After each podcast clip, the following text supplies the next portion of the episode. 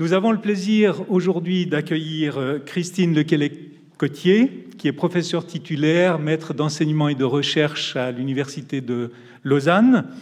Elle dirige aussi le centre euh, d'études Blaise Sandrard. Aux éditions Zoé, elle dirige la collection Sandrard en toutes lettres.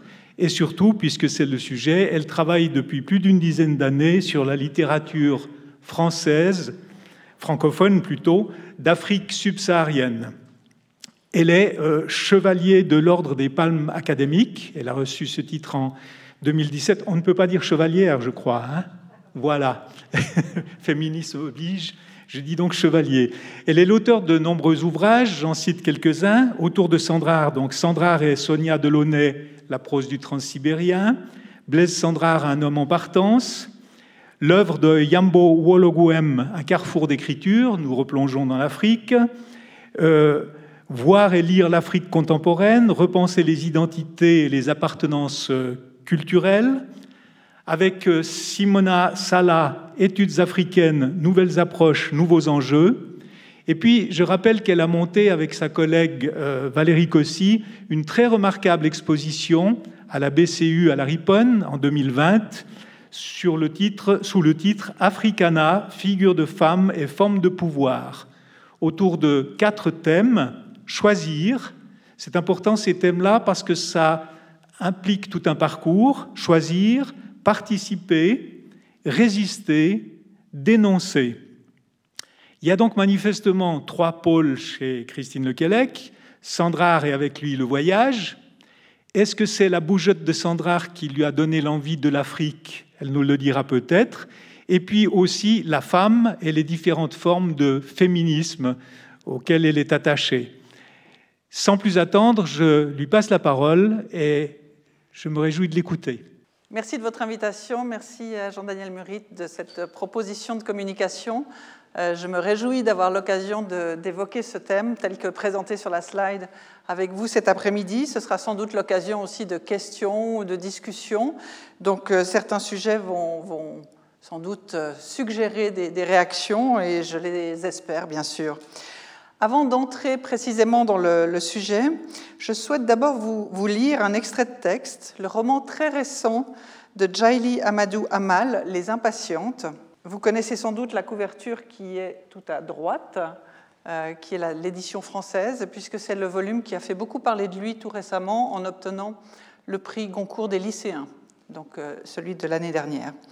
Donc, euh, dans ce récit, le lecteur est associé aux épreuves terribles que subit Hindou, jeune femme de Marwa, au nord Cameroun. Je vous en lis un extrait. C'est un après-midi brûlant comme souvent au mois de mars à Marois. Le ciel est d'un bleu azur, la chaleur est suffocante, 45 degrés. Dans cette torpeur, la concession est silencieuse. Même les enfants ont arrêté de jouer. Tous, nous cherchons refuge à l'ombre. Assise dans ma véranda, je tricote une nouvelle nappe à fleurs. Pendant que mes doigts s'activent autour du fil soyeux, je laisse vaquer mon esprit, songeuse. Soudain, le d'une moto m'a fait lever la tête. Moubarak arrive, accompagné d'une jeune fille à l'allure effrontée, vêtue d'une robe moulante en tissu basin, suggérant ses rondeurs. La vingtaine, elle est penchée sur des talons aiguilles qui, dans le sol sablonneux, exposent ses chevilles à une foulure certaine. Moubarak me toise du regard, puis installe son invité au salon. Leur conversation animée me parvient, ponctué d'éclats de rire qui s'incrustent comme des aiguilles dans mon cœur. Que devrais-je faire? Difficile de déclencher un scandale. Parents et proches ne manqueraient pas de me reprocher d'avoir jeté l'opprobre sur Moubarak, de n'avoir pas su préserver la dignité et l'honneur de mon époux. La scène se situe donc au nord du Cameroun, au Sahel, cette bande de sable et de savane qui borde le sud du Sahara et qui traverse dans toute la longueur le continent africain. L'extrême chaleur agit sur la capacité de réaction des êtres, tant humains qu'animaux. Face au climat hostile, chacun recherche de la protection. Mais celle-ci est difficile à trouver. Hindou, la jeune femme, accomplit les tâches qui sont les siennes au sein de la concession, mais ne peut attendre aucun soutien face aux affronts et violences qui l'accablent. Ici, un mari violent, qu'elle n'a pas choisi, lui impose la présence d'une prostituée. Il la salit, alors même que son esprit s'inquiète de la souillure qu'elle imposerait à sa famille si elle se rebellait. Cette tension ne se résout pas et Hindou, protagoniste principal de cette partie du roman, n'en sortira pas indemne. Le roman a paru une première fois à Yaoundé en 2017. C'est la couverture que vous avez au milieu et qui était ici. Il a été primé en Afrique subsaharienne, repris pour une édition francophone qui a circulé dans les pays du Maghreb, aussi en arabe, et euh, dans toute l'Afrique subsaharienne. En 2020, les éditions Emmanuel Collat en ont assuré une nouvelle édition qui s'est euh, avérée, euh, on va dire, une bonne pioche, puisque le, le, roman a obtenu le prix Goncourt des lycéens, comme je vous le disais. Les trois portraits proposés par ce roman sont inspirés de faits réels, comme c'est indiqué en amorce, et leur auteur, se veut militante et engagée grâce à une association qu'elle a elle-même fondée euh, et qui euh, est renforcée, si on veut bien, par le succès international de ce roman. Cette mise à nu de pratiques violentes, du silence féminin et de la contrainte physique ne sont pourtant pas des modèles et des motifs nouveaux. Cet après-midi, en votre compagnie, j'aimerais envisager le pouvoir de ces voix féminines, de personnages qui ont bousculé les codes et les imaginaires, façon de résister, dans cette région du monde, mais qui nous interpellent aussi par des trajectoires et des destinées qui renvoient à des faits universels, mettant en scène la contrainte, la vulnérabilité et la résistance. Ainsi, je vous propose la découverte, bien sûr que ce sera bref, hein, mais la découverte de cet espace littéraire, espace de création dont les voix de femmes se sont emparées depuis une cinquantaine d'années, ce qui peut sembler très peu. Hein, ça, nous fait remonter aux années 1970. Euh, Pour en parler, il m'importe aussi de, je mets des guillemets, mais de situer mon propre discours. En ces temps, cela est important. Donc, j'enseigne à l'Université de Lausanne, cela a été dit, et à ma connaissance du moins, je ne suis pas d'origine africaine. Mon propos n'est donc pas celui d'une expérience, mais d'un savoir construit qui se nourrit de collaboration, d'amitié, de relations avec des collègues, des étudiants et bien sûr euh, différentes personnes qui vivent sur le continent ou dans ces diasporas. Il s'agit pour moi de partenariats, de confiance et qui permettent surtout de confronter et euh, discuter des idées, euh, des réflexions et mettre en perspective des cultures, euh, des présences au monde qui ne sont pas pensées comme antagonistes. C'est pour ça que différentes structures, on va dire, ont pu être développées, entre autres à l'Université de Lausanne. Donc les questions qui sont posées sur la slide, elles rendent compte de préoccupations contemporaines qui mettent à distance cette question de l'expérience, venir de, l'origine, et le savoir, c'est-à-dire le travail à partir de, euh, et euh, ce qu'on peut en faire, bien sûr. Donc euh, là, c'est une auteure nigériane qui propose, à travers ces questions, qui propose quand même cette notion de négo-féminisme, et donc l'idée qu'il y a possibilité de négociation, et que c'est souvent la meilleure façon, mais en tant que Suisse, on connaît ça mieux que quiconque, euh, d'arriver à un résultat, même si ça prend du temps. Donc euh, c'est perçu dans ce cas-là, en tout cas, comme une capacité positive qui implique l'adaptation et la métamorphose, ce à quoi j'adhère volontiers. Je suggère que vous gardiez ces éléments en tête, je ne vais pas les développer maintenant, mais qui pourront bien sûr être un, sujet pour des questions.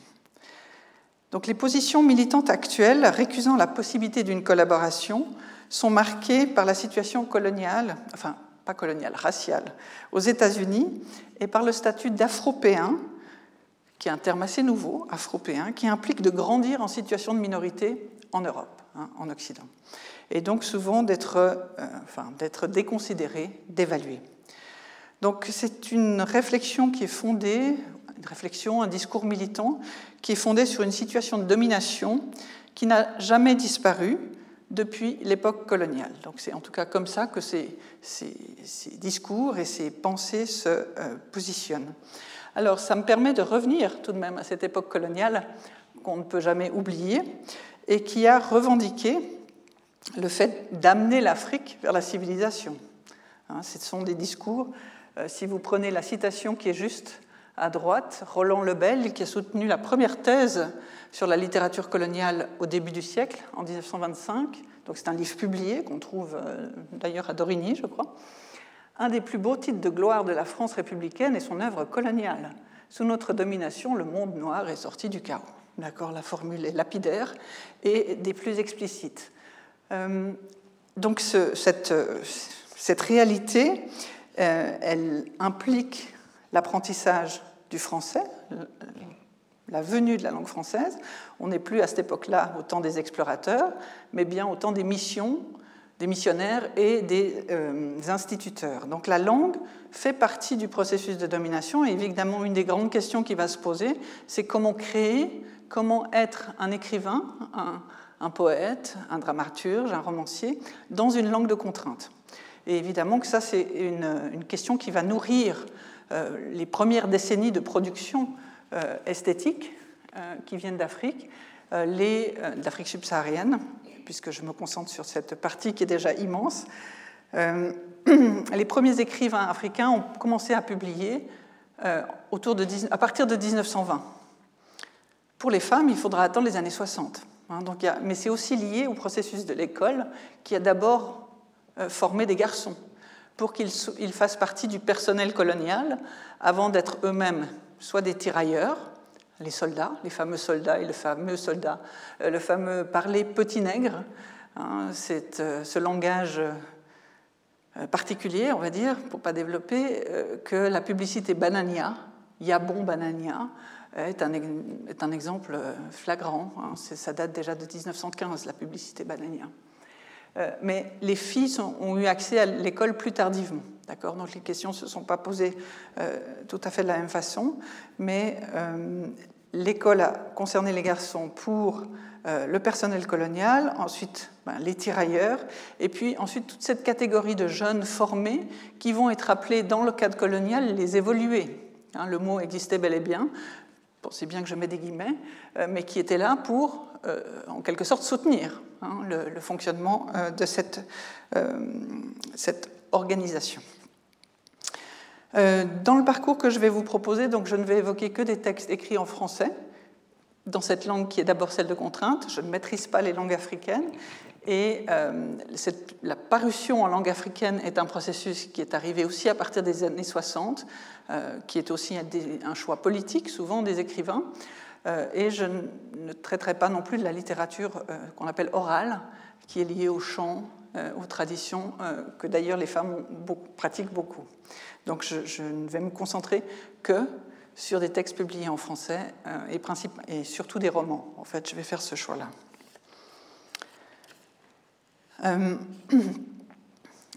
alors, pour évoquer cette littérature, peut-être juste une parenthèse, Jean-Daniel a évoqué Africana, vous dire que si le sujet vous intéresse, à Lausanne, on a une bibliothèque qui contient une richesse pharaonique euh, de livres d'Afrique.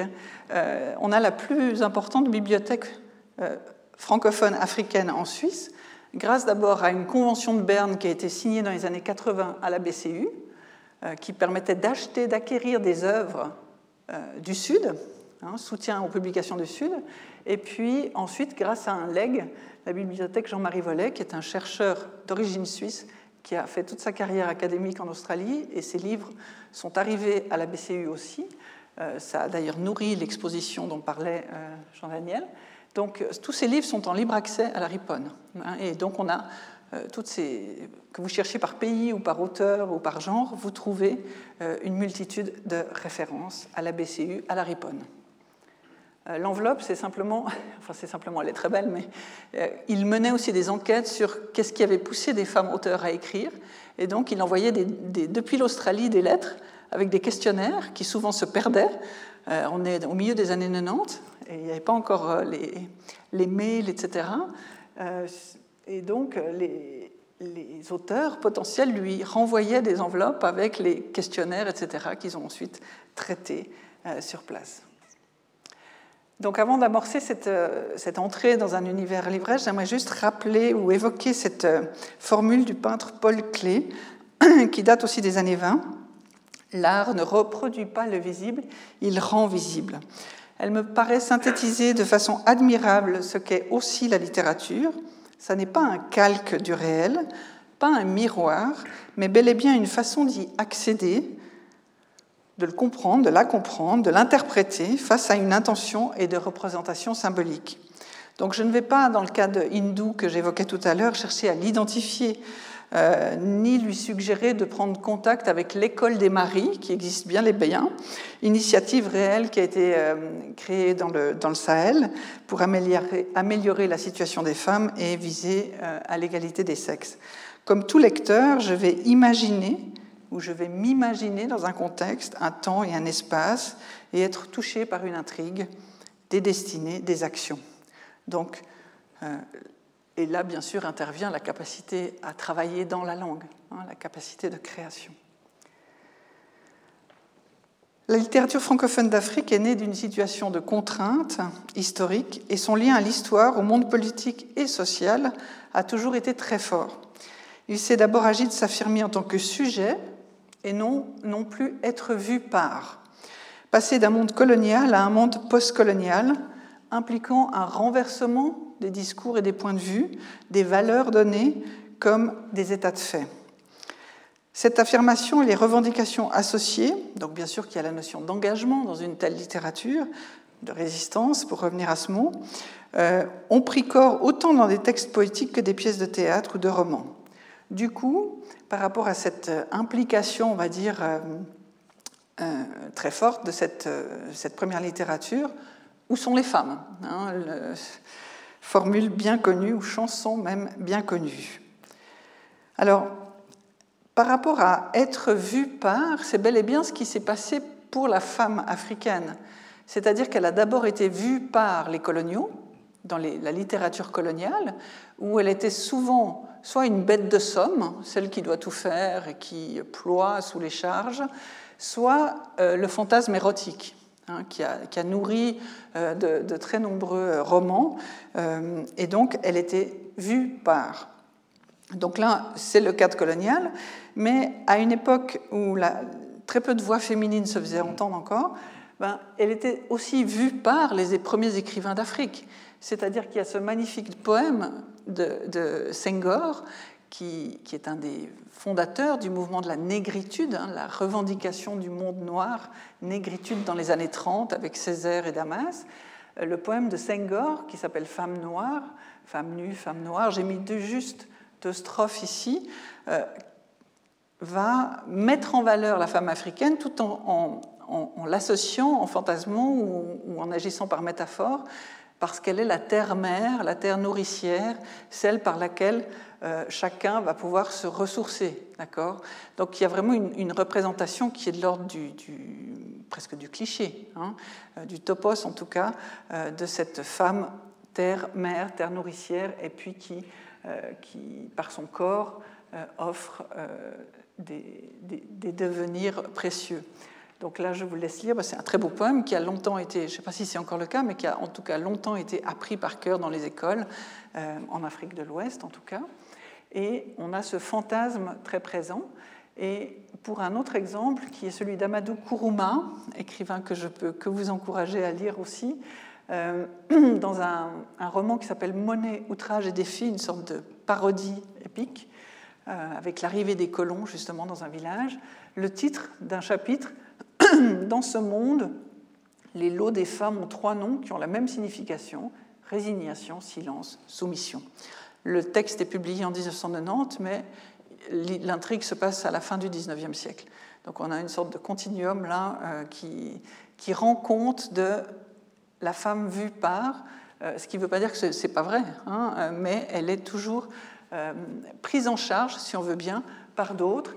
D'autres auteurs aussi, j'ai juste mis les références en bas de, la slide, Semben Ousmane, qui est aussi un, cinéaste qui a fait de, des, films très, très importants, et où les figures de femmes sont très fortes. Donc, par exemple, les bouts de bois de Dieu.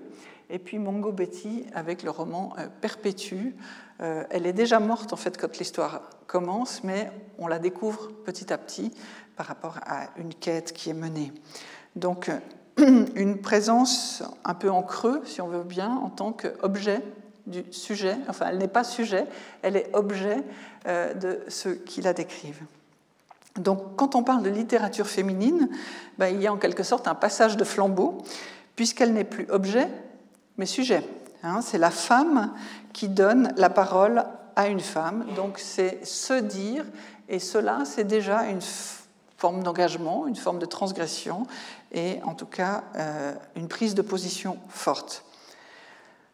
Cela signifie exprimer par la plume une volonté de reconnaissance au sein de la communauté et de la famille. Alors, cette prise de parole, elle va se faire souvent en contraste de deux notions qu'on connaît bien aussi, c'est-à-dire notion de sphère privée, sphère publique. Et là, je cite Odile Cazenave, donc ça date déjà de 2009. Écrire, rompre le silence, c'est déjà un engagement sans qu'il soit identifié nécessairement comme tel à l'époque. Donc elle parle des années 70, début de cette prise de parole. Lorsque l'on parlait d'écriture engagée, c'était d'abord à des auteurs hommes auxquels on pensait, le présupposé étant que les femmes écrivaient des histoires de femmes qui concernaient les femmes.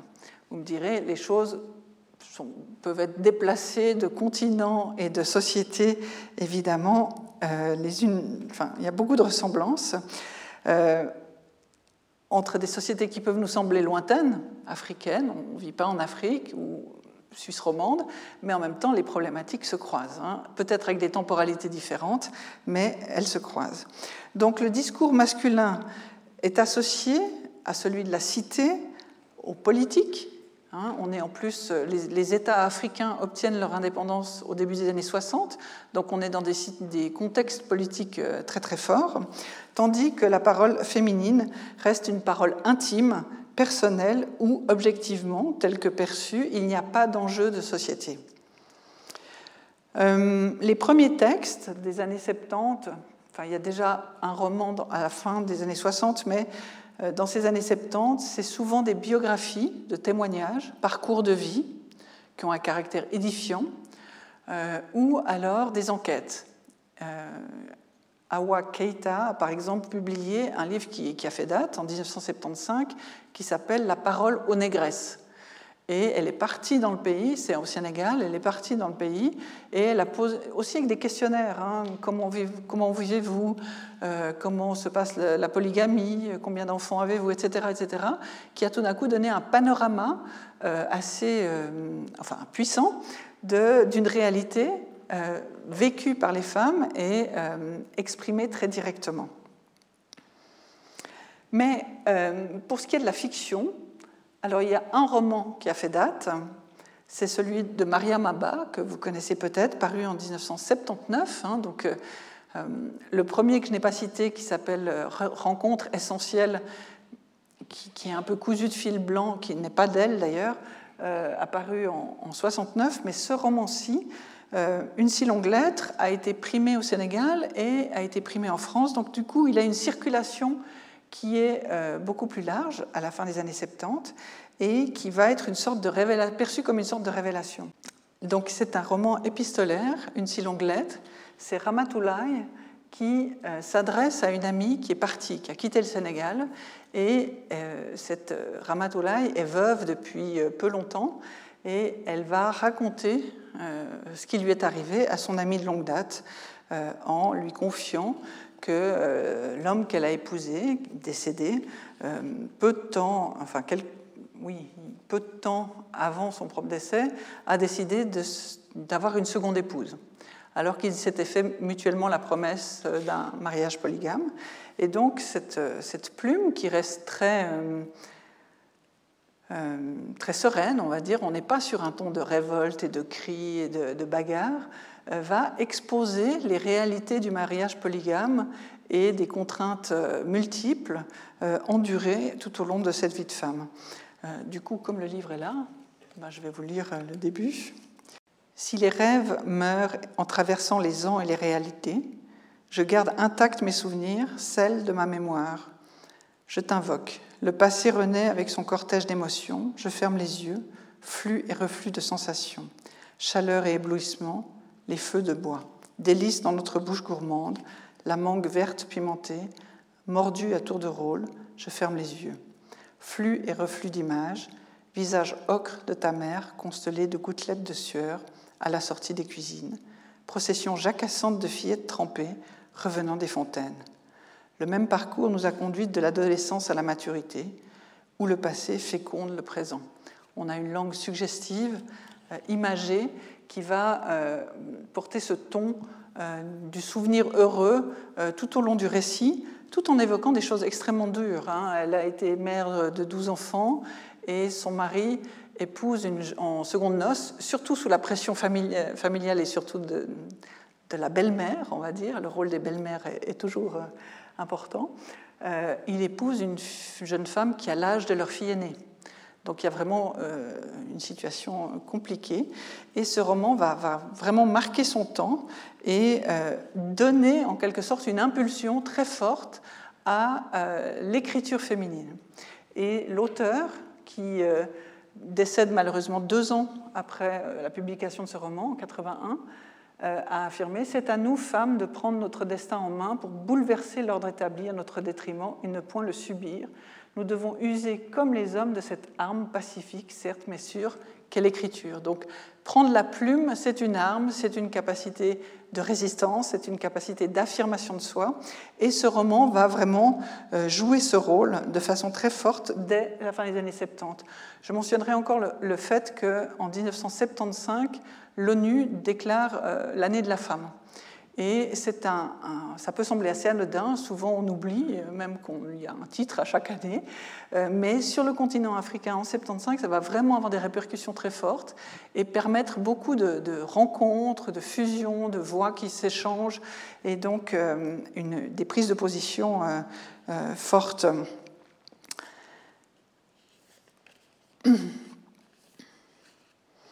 Alors, ça c'est une première publication qui a fait date, qui donne une tonalité euh, à la parole féminine et qui, à l'époque aussi, a choqué, malgré ce que je vous disais de, cette tonalité encore sereine de l'énonciation, euh, parce que tout d'un coup, on était dans les familles.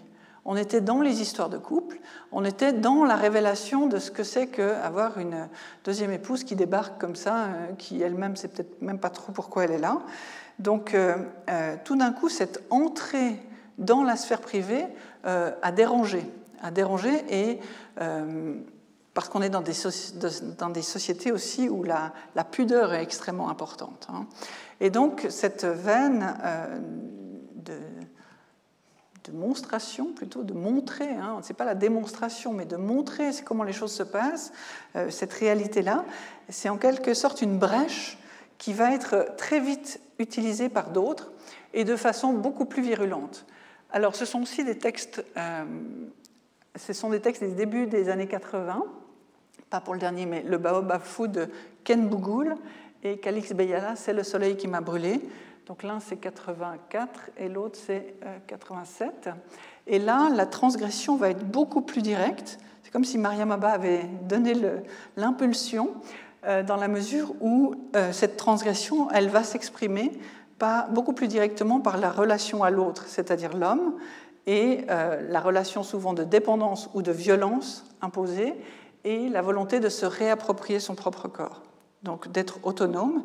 Et cela passe par un discours qui est beaucoup plus revendicateur, beaucoup plus cru, et qui, du coup, transgresse les normes sociales.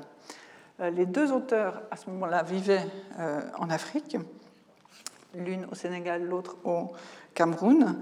Euh, donc, par ces transgressions, le personnage féminin et sa quête identitaire priment sur le fonctionnement de la communauté. Un tel enjeu fait éclater les normes de modestie et de pudeur en vigueur, et donc ces personnages dénoncent le machisme, veulent choisir leur partenaire, et n'hésite pas à mettre en scène l'acte sexuel. Donc, ce sont des attaques très, très frontales, on va dire, qui sont très mal perçues. Et les critiques d'Afrique seront souvent le fait que ce sont des, que ces textes sont la trace d'une aliénation, aliénation à l'Occident, euh, et donc à des façons de, penser qui ne sont pas, euh, ou même aliénées, mais aussi pornographiques, du coup, euh, qui sont aliénées à une culture autre et qui n'ont pas leur place dans la société d'où viennent ces, intrigues. Dans le cas du baobab fou, on a un récit où la narratrice se, rappelle ce qui lui est advenu. Donc on a deux voix, à la fois la voix vécue quand elle a migré en Europe, elle a quitté pour faire des études, et puis la voix de celle qui est revenue et qui, avec du recul, commente ou euh, oui, euh, commente et, évoque évidemment euh, avec distance ce qui a été expérimenté, puisqu'elle est partie pour faire des études, que ça va pas vraiment marcher, qu'elle va faire toutes sortes de petits boulots et qu'elle va se retrouver dans une situation un peu de, bête de foire, dans la mesure où c'est une magnifique africaine et qu'elle va en quelque sorte répondre à des attentes qu'on pourrait appeler néocoloniales, qui sont euh, la, magnifique femme africaine que l'on va replacer dans un contexte de euh, prostitution, euh, enfin de, oui, on va, la, réduire à son apparence sexuelle, apparence physique et donc sexuelle pour illustrer en quelque sorte un rôle qui tient de l'époque coloniale euh, dans une société qui, dans le cas présent, est euh, la Belgique. Pas la France, mais la Belgique.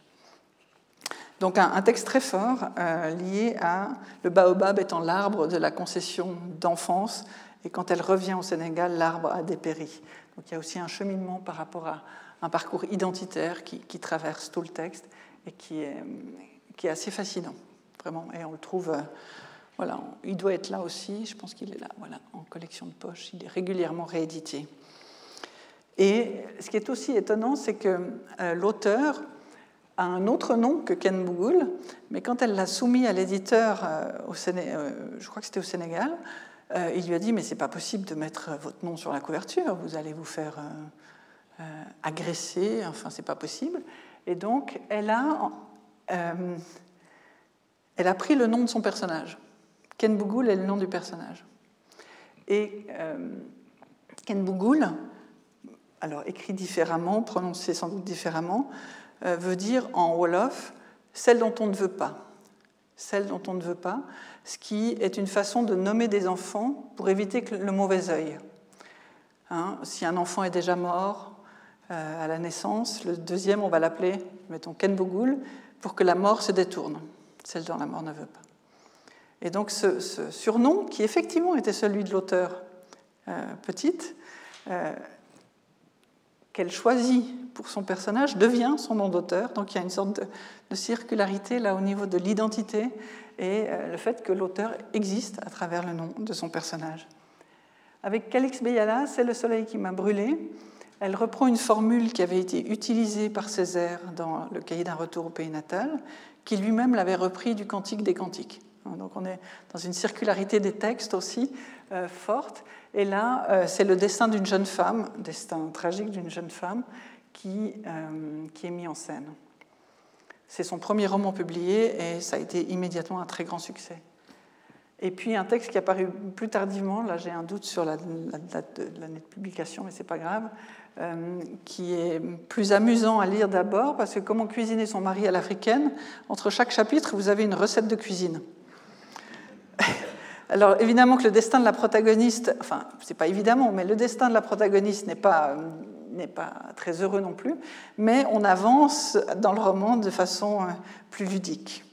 Et ça c'est un propos, je vous laisse lire, mais euh, on est en train de préparer une publication et dans une interview, Calix Beyala, qui, qui, a longtemps habité en France, qui maintenant habite au Cameroun, euh, on a pu l'interviewer donc euh, par rapport à ce devenir féminin, parce que c'est quelqu'un de très impliqué qui n'a pas sa langue dans sa poche, qui a toujours une, intention de conquête affirmée.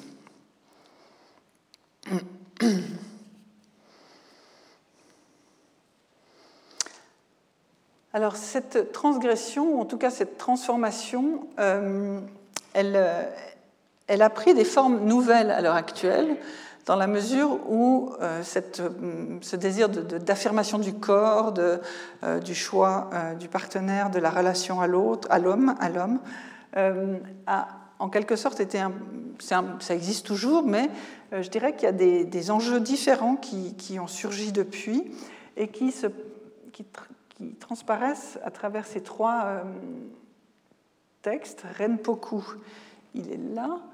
Euh, la saison de l'ombre doit être. Voilà, il est là. Et euh, la dynastie des boiteux, il est très gros, je ne l'ai pas pris. Et c'est plusieurs tomes. donc, Renpoku de Véronique Tadjo, c'est le début des années 80 aussi. La saison de l'ombre, c'est 2013. Dynastie des boiteux, c'est. parce qu'il y a déjà deux tomes de publiés, je pense que c'est 2017-2018. Euh, là, ce qui était de l'ordre de, la transgression, si on veut dire du changement de registre, c'est que tout d'un coup, des, voix de femmes sont impliquées directement dans l'histoire avec un grand H. Donc il y a vraiment un détachement de ce qui était jusque-là convenu, d'une sorte de sphère privée qui continue, qui implique les histoires de femmes pour des femmes, etc. etc. Euh, mais on a des personnages qui vont s'imposer comme étant euh, incontournables, ou en tout cas essentiels, pour un devenir historique ou pour comprendre un parcours historique. Avec Reine Poku, euh, Véronique Tadjo, qui est ivoirienne, s'empare d'un personnage historique réel du XVIIIe siècle, une reine, euh, dont l'histoire est devenue un mythe, une légende, euh, puisque elle a fui, elle a dû fuir dans une situation de, guerre civile. Elle est partie avec une partie du peuple et euh, il est dit dans l'histoire que pour euh, être sauvée, elle a dû euh, sacrifier son enfant, son bébé, en le jetant dans le fleuve. Et à partir de là, c'est très biblique, hein, le fleuve s'ouvre, ça c'est la version officielle, le fleuve s'ouvre et elle peut passer avec son peuple. Euh, dans d'autres versions, c'est des hippopotames qui se placent pour que chacun puisse euh, traverser. Mais enfin, c'est la question du sacrifice de l'enfant qui est fondamentale et qui est encore et qui est présentée comme étant la condition nécessaire pour que euh, le peuple, le groupe survive.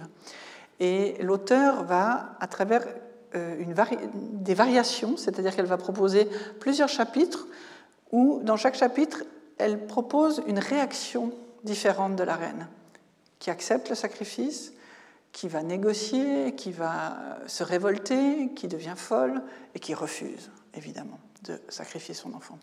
Simplement pour que euh, cette femme reprenne une dimension humaine, dans la mesure où dans la légende, de toute façon, elle ne parle pas, et dès le départ, elle accepte le sacrifice de son fils, et euh, surtout parce qu'un usage politique de cette légende a été fait, euh, puisqu'il faut être d'accord de sacrifier la jeunesse pour que le groupe continue, ce qui en quelque sorte permet de justifier, euh, entre autres en Côte d'Ivoire, euh, des conflits, des guerres civiles et euh, l'embrigadement des plus jeunes. Donc il y, a une façon d'intégrer le fait historique et le lier bien sûr à, un présent en, en, donnant en quelque sorte une patte humaine à cette figure royale qui va, dans les différentes parties du récit, avoir des réactions différentes et donc euh, à nous de choisir en quelque sorte celle qui nous convient le mieux. Mais un récit très fort, peut-être que vous avez vu ou entendu il y a peut-être, euh, j'ai de la peine avec les années, mais je vais dire 4 ans, 5 ans, un oratorio a été composé autour de Renpoku qui a été joué euh, en présence de l'auteur à, Montreux. peut-être ça vous rappelle quelque chose, mais un très très beau récit, très bref, très bref et très efficace. La saison de l'ombre de Leonora Miano, euh, là aussi, nous plonge dans un temps qui n'est pas défini. Euh, on comprend progressivement, parce que la narration se dévoile au fur et à mesure que les personnages comprennent ce qui leur arrive ou comprennent pas, justement, dans la mesure où il y a eu un rapt dans un village. Et euh, ce sont des jeunes garçons, enfin des, jeunes hommes qui étaient dans la forêt pour une initiation, euh, qui tous disparaissent avec leur guide, avec euh, les, aînés. Et le premier réflexe de la communauté, du conseil, c'est les mères sont responsables. On met les mères de côté, on les enferme dans une case et on attend que ça passe. Et puis évidemment que les garçons ne reviennent pas, que les mères deviennent progressivement euh, folles de, douleur, en plus isolées des autres. Et il y a quelques personnages féminins qui vont prendre des initiatives. Le conseil masculin euh, est complètement bloqué et, ne sait comment réagir. Et c'est quelques femmes qui vont mener l'enquête hein, pour comprendre ce qui est arrivé. Et donc progressivement, en étant en tant que lecteur associé à ces voix, à ces personnages, on va deviner Hein, qu'il s'agit de la période du début de la, de la traite et donc des razzias effectuées pour euh, alimenter les bateaux qui sont sur les côtes. Euh, mais on découvre tout cela très progressivement et euh, ce sont des voix de femmes, ce sont des personnages féminins qui, d'abord par, par douleur, par volonté de savoir, vont aller jusqu'au bout pour trouver les explications et ainsi sortir de ce qui était la communauté du village qui est euh. Hein. Il, va, y avoir deux incendies. Donc c'est un récit extrêmement prenant où on, intègre vraiment une communauté euh, isolée et euh, on, participe en quelque sorte à, à ce dévoilement de ceux qui sont restés, qui ont souffert aussi, ceux qui ont resté sur le continent, qui sont restés sur le continent, mais qui ont subi peut-être de façon, de façon latérale, euh, la traite et euh, le début de la colonisation. Et euh, Donc comme ça ne marche pas, je ne vais pas vous faire entendre de texte, mais enfin, je peux que vous faire vous encourager à, lire ces romans qui ont tous paru en poche. Et puis la dynastie des boiteux de Bessora. Donc Bessora, c'est une auteure helvético-gabonaise. Elle a fait ses études ici. Elle vit en France et elle a une œuvre magnifique euh, qui avait commencé avec euh, le roman 54 cm ou 52 cm, 54 cm, qui est le format d'un fessier, mais d'un fessier beaucoup trop maigre pour plaire à qui que ce soit. Donc c'est une sorte de, c'est un récit très humoristique, très euh, évidemment caustique aussi, euh, qui l'a fait connaître. Avec la dynastie des boiteux, on change complètement de registre et aussi par rapport à l'histoire, on a une, un récit de filiation, mais qui a l'intérêt et l'effet de surprise de, on va dire, commencer au début du 19, e siècle et qui, non pas début, fin du 19e siècle, et qui progressivement remonte le temps. C'est-à-dire que les tomes suivants nous ramènent à des époques antérieures, ce qui veut dire qu'on passe de l'Europe à euh, l'Amérique. Et de l'Amérique, on va, parce que ce n'est pas encore publié, sans doute retourner euh, en Afrique en suivant des personnages et donc des parcours inversés où euh, les univers de croyances, les, les, représentations symboliques et les imaginaires sont aussi extrêmement présents. Et ce récit de filiation passe par des voix féminines, passe par des personnages féminins. Et c'est vraiment très, très, très, très beau. Donc c'est vraiment une. Sans doute aussi parce que cette différence homme-femme peut, peut, être discutée, mais c'est un type d'écriture qui euh, euh, nous fait évidemment sortir de ces dichotomies euh, sans doute arbitraires du sphère privée et sphère publique. Hein. Là, avec des personnages féminins, on entre directement dans ce qui s'appelle la grande histoire. Alors, cette grande histoire, maintenant, elle prend des dimensions euh, très vastes, puisque vous avez peut-être entendu parler de l'afrofuturisme. Euh, vous avez en haut euh, la fameuse affiche du film Black Panther, Black Panthers, et qui imagine un futur techniciste hein, africain sur le continent qui a un film qui a extrêmement bien marché euh, dans le monde occidental et évidemment aux États-Unis, qui a laissé beaucoup plus indifférent du côté africain. Et Léonore Amiano, dont je vous parlais pour la saison de l'ombre, et qui a publié un pavé de 600 pages euh, qui s'appelle Rouge impératrice, euh, qui est aussi en poche maintenant, qui met en scène un, un futur de l'Afrique. à propos de Black Panthers, a une réflexion assez euh, provocatrice en disant L'être noir étant une condition politique résultant de la domination occidentale, il ne pouvait concerner les habitants de ce Wakanda, donc ce Black Panthers, L'histoire de Black Panther se déroulait donc dans un royaume inapte à engendrer un héros noir. Il n'y a pas de noir au Wakanda. Donc là, évidemment qu'il y, a une provocation par rapport à, l'allure, évidemment, des personnages, mais ça permet bien sûr de réfléchir sur c'est quoi être noir ou c'est quoi euh, l'ontologie, l'appartenance et euh, la réalité de l'individu. Euh, en tant que un Africain américain qui débarque en Afrique de l'Ouest, il se fait appeler Toubab, hein, qui veut dire blanc, comme je peux me faire appeler Toubab, de la même façon, simplement parce qu'il vient d'un lieu qui correspond à rien, qui n'est pas africain. Hein, donc là, ce n'est pas la couleur de peau qui va déterminer. Et elle, elle, insiste sur cette détermination plus historique que pigmentaire. Donc Léonore Amiano, c'est une des, figures centrales actuellement de ces, publications euh, d'Afrique subsaharienne et, euh, et, féminine. Et dans ce roman Rouge impératrice, elle nous emmène dans, une, dans un monde qui s'appelle Katiopa et qui désigne une fédération d'États africains, donc dans le futur, euh, qui vit en bonne entente où le monde technique, enfin les, savoirs, les, compétences technologiques sont absolument maîtrisées et, extrêmement développées et bénéficient à tout le monde. Donc on est dans un, monde africain extrêmement favorable, alors que l'Europe et les États-Unis sont détruits. Il y a eu des guerres civiles, etc. Euh, c'est un scénario qui avait déjà été imaginé par un auteur qui s'appelle Waberry, et un roman très drôle qui s'appelle Les États-Unis d'Afrique, que je vous recommande aussi. Euh, mais là, on est euh, avec Rouge Impératrice, on suit un personnage féminin et on est au cœur d'une histoire d'amour, et une histoire d'amour heureuse. Elle tenait, je crois, à euh, sortir de ces entre guillemets, clichés aussi, de toute histoire calamiteuse, souvent telle qu'on peut les imaginer en Afrique, avec les enfants soldats, etc., etc. Donc là, on est dans un monde pacifié, à peu près pacifié, il y a quand même quelques tensions, et euh, on suit le devenir d'un couple euh, dans une histoire d'amour qui nous entraîne sur 600 pages. Et donc à, lire aussi.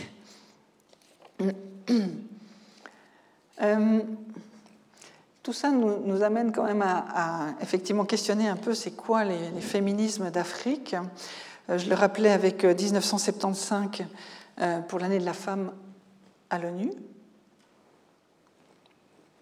mais surtout, euh, cette notion de féminisme, elle a d'abord été plutôt contestée euh, en Afrique subsaharienne, dans la mesure où ça semblait de nouveau une importation du Nord qui, avec ses habitudes et ses, façons de penser, impliquait, euh, posait comme une évidence une relation à l'homme et une volonté d'autodétermination qui correspondait peu aux sociétés telles qu'elles se présentaient.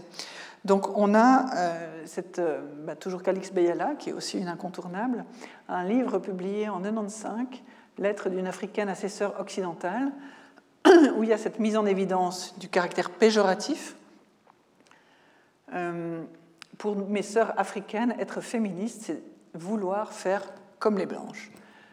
Donc elle a, elle, proposé un nouveau mot, il y a eu beaucoup d'inventions lexicales, qui est celui de la féminitude et par rapport au féminisme des années 70, euh, 80, euh, reste de façon très forte euh, revendiquer la, maternité, donc le, pouvoir du corps à engendrer et cette force féminine, la maternité n'est jamais mise de côté dans cette perception du féminisme subsaharien. Alors, vous avez une citation de, de 95, j'ai mis en parallèle une déclaration bien plus récente qui rend compte d'un changement de tonalité, enfin de, perception.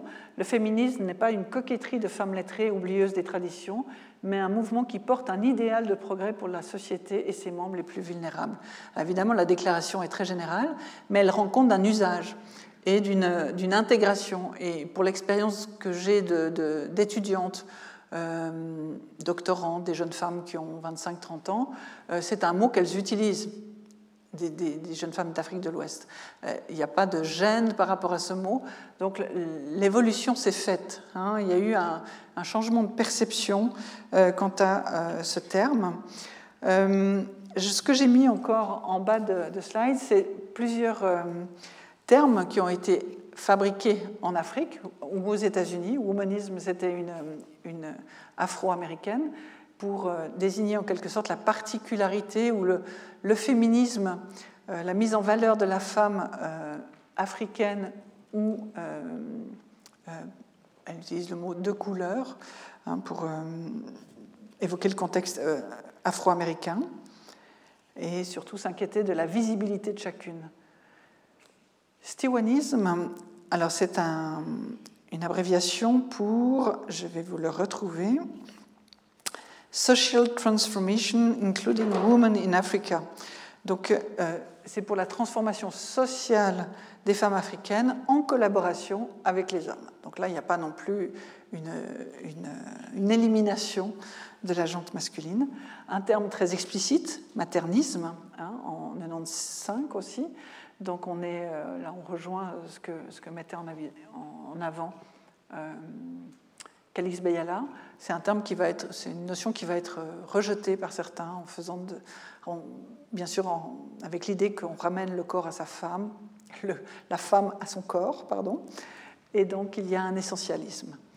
Euh, et puis cette notion de négoféminisme, euh, et j'ai mis écoféminisme entre crochets parce que c'est pas spécialement une démarche africaine, c'est aussi des notions développées à l'heure actuelle mais euh, qui ne prennent pas source euh, en Afrique. Donc, de nombreux intellectuels, auteurs, euh, femmes ayant une parole publique, se sont avancés sur ce terrain-là en Afrique. C'est souvent des notions qu'on ne connaît pas, ou simplement ce sont des femmes qu'on entend peu hein, dans nos médias. On a la voix des diasporas européennes, de la population américaine, mais on entend peu ces voix d'Afrique. Et euh, j'ai juste mis là une, une déclaration pour, euh, pour rendre cela plus perceptible avec un forum féministe africain qui s'est tenu au Ghana, à Accra, en 2006, une charte féministe qui rend compte de cette volonté de, d'union dans la diversité. Parce que quand on parle d'Afrique, c'est quand même 55 États reconnu par l'Union africaine. Donc il ne peut pas y avoir de... Dire Afrique, c'est toujours euh, trompeur, hein, beaucoup abusif en tout cas. Donc j'en retiendrai la, volonté d'une unité dans la diversité.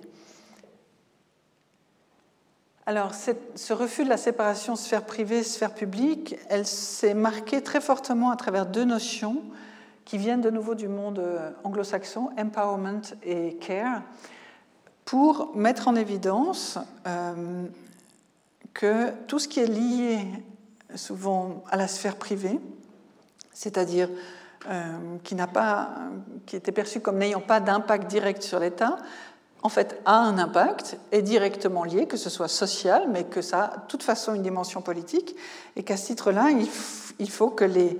Alors c'est un discours plutôt euh, social que esthétique, mais qu'il faut une implication directe et une valorisation des actions euh, féminines. Peu importe lesquelles, enfin, il n'y a pas besoin d'être euh, ministre des Finances pour que cela soit reconnu comme évidemment régalien et important, mais que toute action liée à un devenir ou à une action féminine a, euh, implique un pouvoir en soi et donc renvoie la confiance en soi et se défaire des effets de l'oppression intériorisée. Donc l'empowerment, c'est une sorte de prise de pouvoir, si on veut bien, perçue comme étant euh, une, une, façon d'accepter simplement ou de valoriser ce qu'on est. Euh, et le care, le soin à l'autre, étant euh, très souvent une des caractéristiques des femmes, des activités des femmes, que ce soit d'abord avec les enfants ou de la famille ou euh, d'autres activités professionnelles.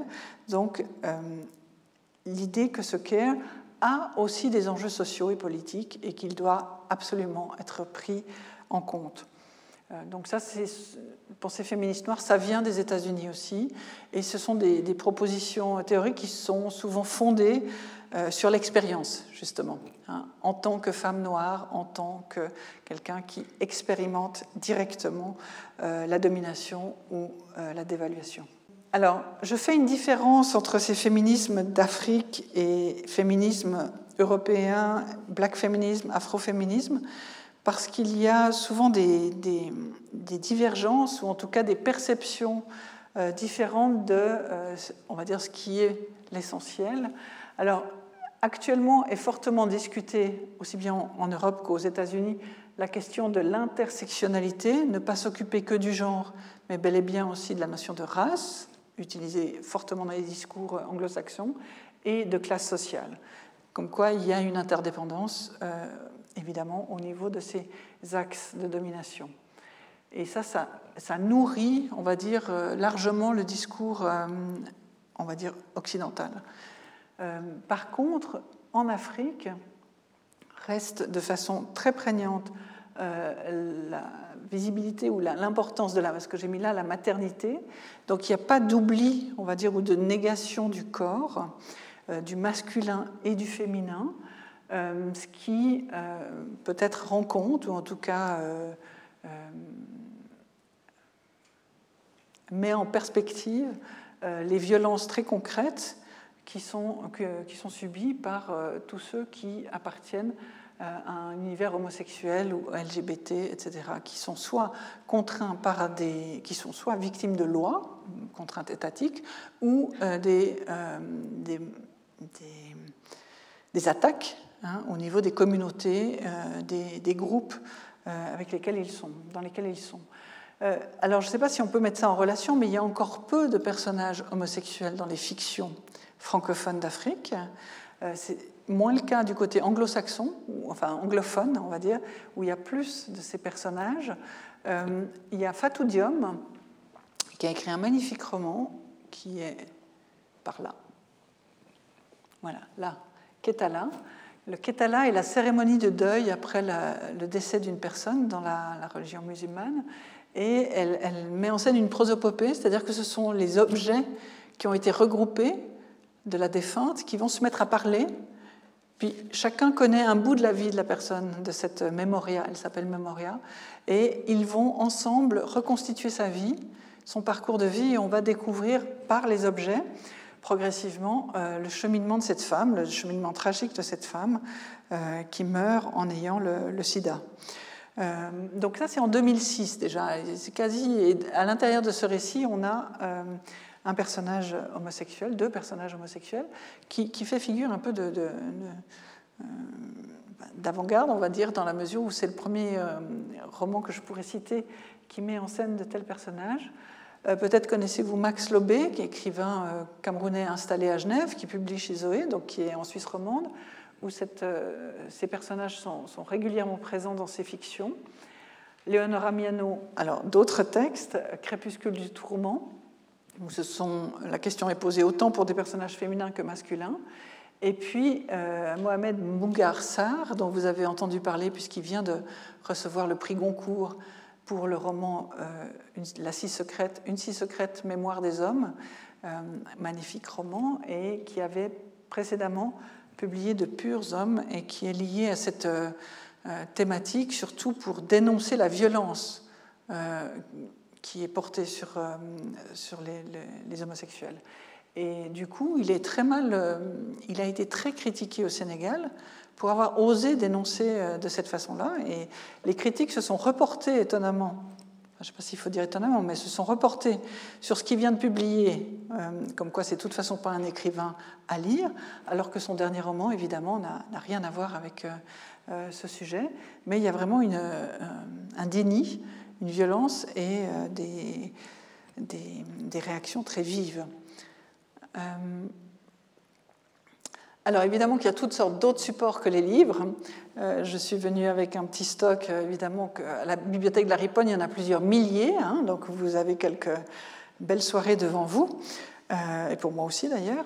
Mais ces, objets de la représentation féminine et, du pouvoir des femmes, si on veut bien, il est aussi très présent actuellement dans le cinéma, la BD. Je ne sais pas si vous connaissez Aya de Yopongo. C'est une BD en plusieurs tomes publié chez Gallimard. L'auteur est. Ça se passe dans un quartier d'Abidjan. Magnifique BD où on suit cette jeune femme qui grandit, qui est d'abord ado et qui est confrontée à toutes sortes de scènes, et c'est très drôle à, suivre. Il y a au moins sept tomes, je crois. Aya de Yopongo. le deuxième nom est le coloriste, le dessinateur. Euh, bien sûr, le théâtre, la danse, la performance. Il y a un blog qui s'appelle Vraie femme africaine, euh, qui est très ironique, très drôle, qui, utilise tous les clichés de la, représentation de la femme africaine, en gros celle qui supporte tout, qui est euh, indestructible, etc et qui se joue de ces représentations. Mais ce qui est aussi très drôle, c'est qu'il y a des gens qui ne comprennent pas ce deuxième degré et qui réagissent sur le blog en disant non, mais c'est scandaleux quand même hein, de dire ça, etc., qui prennent ça au premier niveau. Et, donc, euh, ça crée des, contrastes assez euh, drôles euh, à découvrir. Et puis, il y a une série télé. une parmi beaucoup hein, qui circule, vous la, vous la, trouvez sur Internet, euh, avec des sous-titres français, parce qu'elle a été jouée en Wolof, c'est sénégalais, qui s'appelle Maîtresse d'un homme marié, et qui a provoqué des tollés aussi euh, euh, dans la société, dans la mesure où le personnage central s'affiche comme étant la maîtresse, et puis ça lui va très bien. Tous les autres ennuis, etc. Et donc, on a une galerie de personnages qui tournent évidemment autour de cette figure féminine et euh, ça crée toutes sortes d'imbroglios qui, euh, qui sont souvent assez comiques. Euh, un autre, une autre figure incontournable, Shimamanda Ngozi Adichie, anglophone, nigériane. Nous sommes tous des féministes. C'est un petit livre de 50 pages qui, qui est incontournable. Et, donc c'est un féminisme qui est revendiqué à l'heure actuelle, qui n'est pas considéré comme vieilli, euh, elle dit même, mais si on se satisfait de cette simple formule des droits de l'homme, eh ben, on gomme euh, tout ce qu'a subi et tout ce que, tout ce que, euh, tout ce que les femmes représentent et ont, enduré depuis des siècles. Voilà, je vais m'arrêter là. Je vous remercie de votre attention. Résister, c'est aussi jouer, déjouer les attentes et les assignations. la citation qui est là en, en anglais rend bien compte d'un monde de, clichés qui n'a pas disparu. C'est une citation qui date de 2008. Euh, et par mes activités, je dirais que je travaille à essayer de déconstruire un peu ces représentations et laisser ouvert la porte, ouverte la porte aux échanges et aux communications. C'est le but de la publication que vous voyez en bas, voir et lire l'Afrique contemporaine. Et c'est ce qui sera dans le volume Africana, qui devrait paraître ce printemps. Voilà, je vous remercie. Puisqu'on parle d'échange et de communication, s'il y a des questions, elles sont les bienvenues. Je regarde au loin. J'avais voulu savoir si ces, ces, femmes, ces écrivains vivent dans leur pays d'origine ou vivent plutôt en Europe. Parce que j'ai lu le dernier livre de, de du prix. Ah. Cette question de depuis où on écrit semble être important aussi euh, par rapport aux histoires coloniales aussi. Alors elles sont nombreuses à écrire depuis l'Afrique, mais leurs textes souvent ne nous parviennent pas. Il n'y a pas de diffusion, il y a, pas il y a des gros problèmes de circulation éditoriale. Et celles euh, que j'ai mis en évidence ici euh, ont souvent écrit depuis l'Europe et aussi écrit depuis l'Afrique. C'est-à-dire qu'il y a un mouvement. Et il y a souvent, actuellement, il y a un mouvement de retour vers l'Afrique qui est assez significatif, mais euh, à partir du moment où elles ont eu accès à un éditeur français, le plus souvent, ben, elles continuent à bénéficier ou à tirer profit, on le voit comme on veut, euh, de cette diffusion, parce qu'après c'est vraiment une question de diffusion. Euh, en Afrique subsaharienne, c'est vraiment compliqué. Alors maintenant, il y a des accords entre éditeurs indépendants, rachat de droits, euh, etc. Il y a des options, mais les livres coûtent cher en Afrique aussi. Et donc il y a cette question que je n'ai pas abordée de euh, qui a accès aux livres. Hein. Et donc c'est souvent trop cher pour être acheté. Donc bien sûr qu'il y a des systèmes de copie, etc. Euh, illicites, mais ça réduit évidemment beaucoup le, lectorat.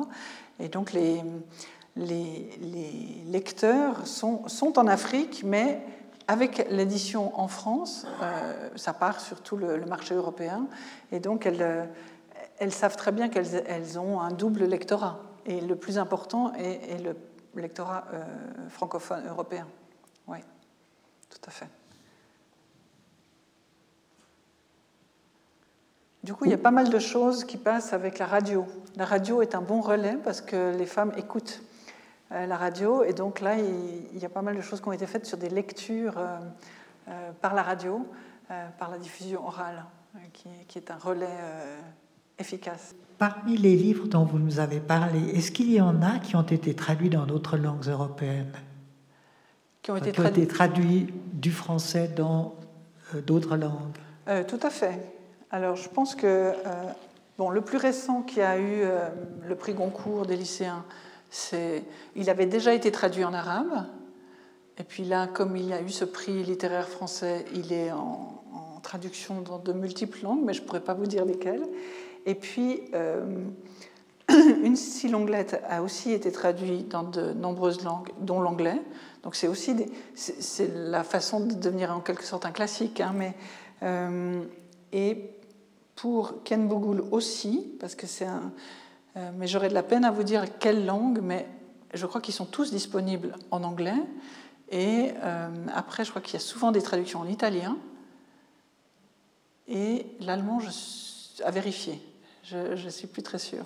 Mais oui, il y a une diffusion et, un processus de traduction. Oui, oui. Quelle est la proportion de gens lettrés qui peuvent lire en Afrique? Est-ce qu'elle varie beaucoup d'un pays à l'autre?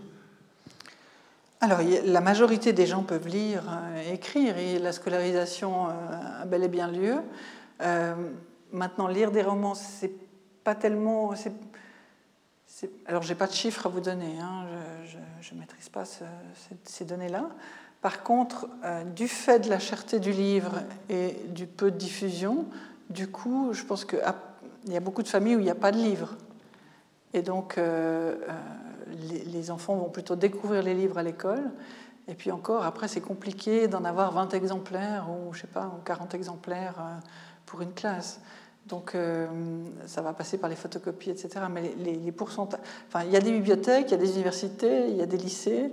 Euh, c'est plus compliqué dans les campagnes, ça c'est sûr, dès qu'on sort des villes, où l'école va être jugée moins importante que euh, le travail immédiat, surtout pour les filles, et ça se vérifie. Mais euh, par exemple, l'expérience que j'ai faite, il y a beaucoup plus de... Enfin, c'est un, c'est un constat, mais qui n'est peut-être pas fondé. J'avais observé beaucoup plus de filles à l'université à Dakar que de filles à l'université à Cotonou, au Bénin. Donc c'est sans doute lié à des traditions culturelles, à des transformations de société. Mais par exemple, oui, c'est un constat que j'avais fait.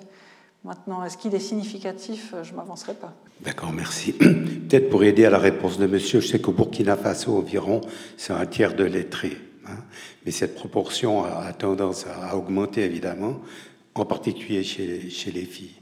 Mais euh, la fréquentation des bibliothèques est extrêmement peu, peu élevée. Sur des, moi, je travaillais dans des villages, par exemple, au Burkina, euh, sur des, populations, des, volets de 150 élèves. Euh, sur quatre ans, vous avez deux universitaires. Si tout va bien, il faut encore faut qu'elles soient qu'elle soit financée. Hein. C'est clair que c'est donc c'est extrêmement difficile que, que ça pénètre. J'ai pris le micro, ce n'est pas pour ça. C'était pour une autre raison.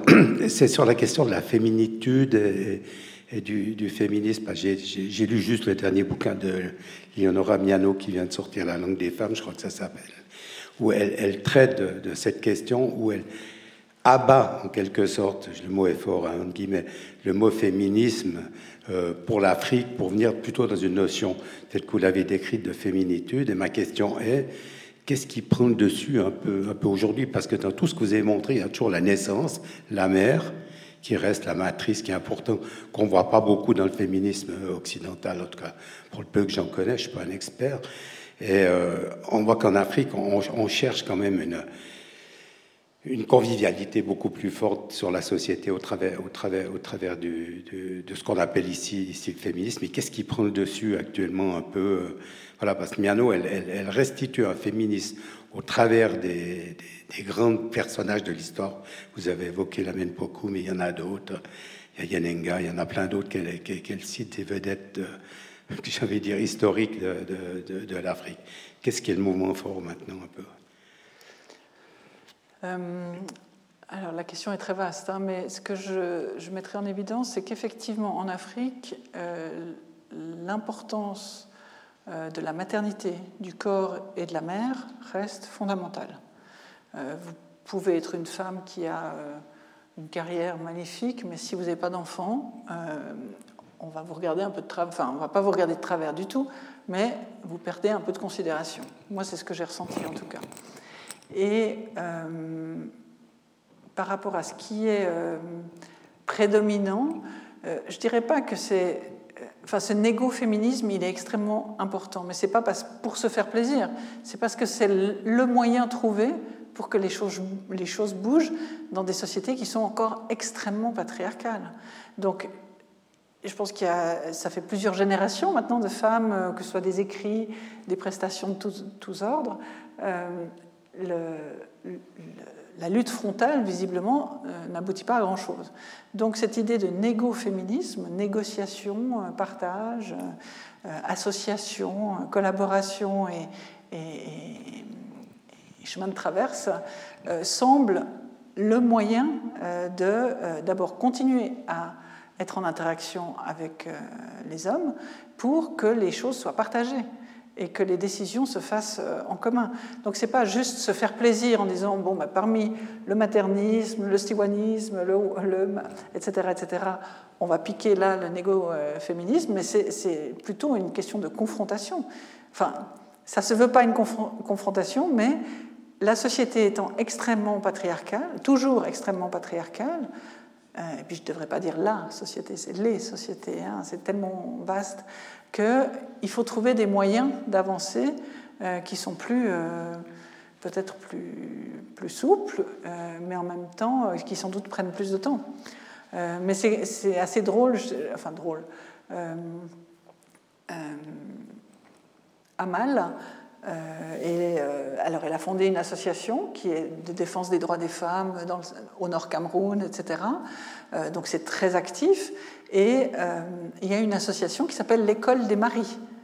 Hein, ce titre peut faire sourire, mais c'est effectivement, il faut que les femmes et les hommes y aillent. Enfin, je ne sais pas si les femmes y vont du coup, mais euh, donc ça implique une, intention de participer ou de changement qui est positive, mais il faut mettre en place ce genre d'éléments pour que certains se sentent peut-être plus concernés. Donc moi je dirais que le négo-féminisme, sans qu'il y ait rejet du féminisme, parce que euh, c'est un constat. Les jeunes doctorantes que moi je reçois ici, euh, c'est un mot qu'elles osent utiliser.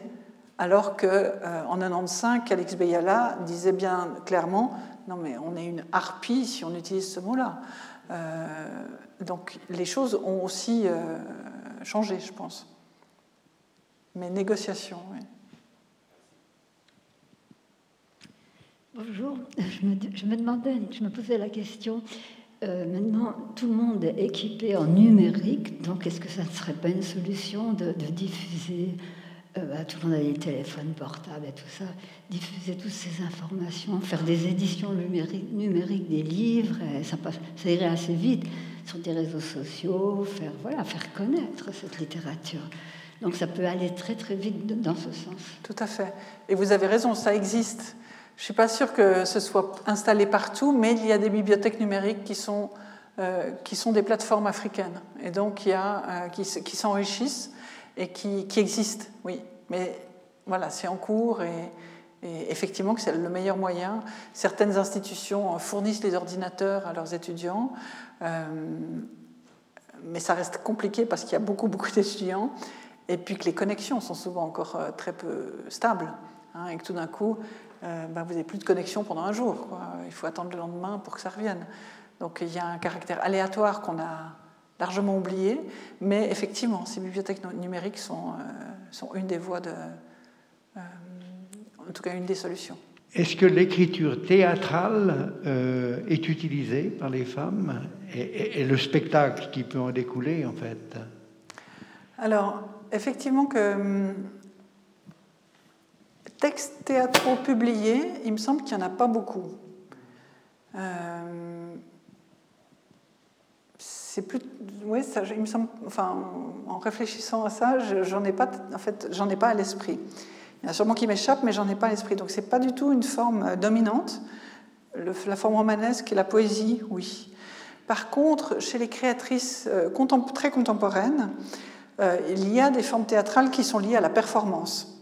Donc le, la mise en scène de soi, la réactivité euh, immédiate, euh, avec des effets sonores, enfin avec des musiciens sur scène. Donc il y a beaucoup plus actuellement dans le cadre de festivals, euh, des, créations avec la vidéo aussi, des créations de femmes que j'associerais plutôt au terme performance que pièce de théâtre.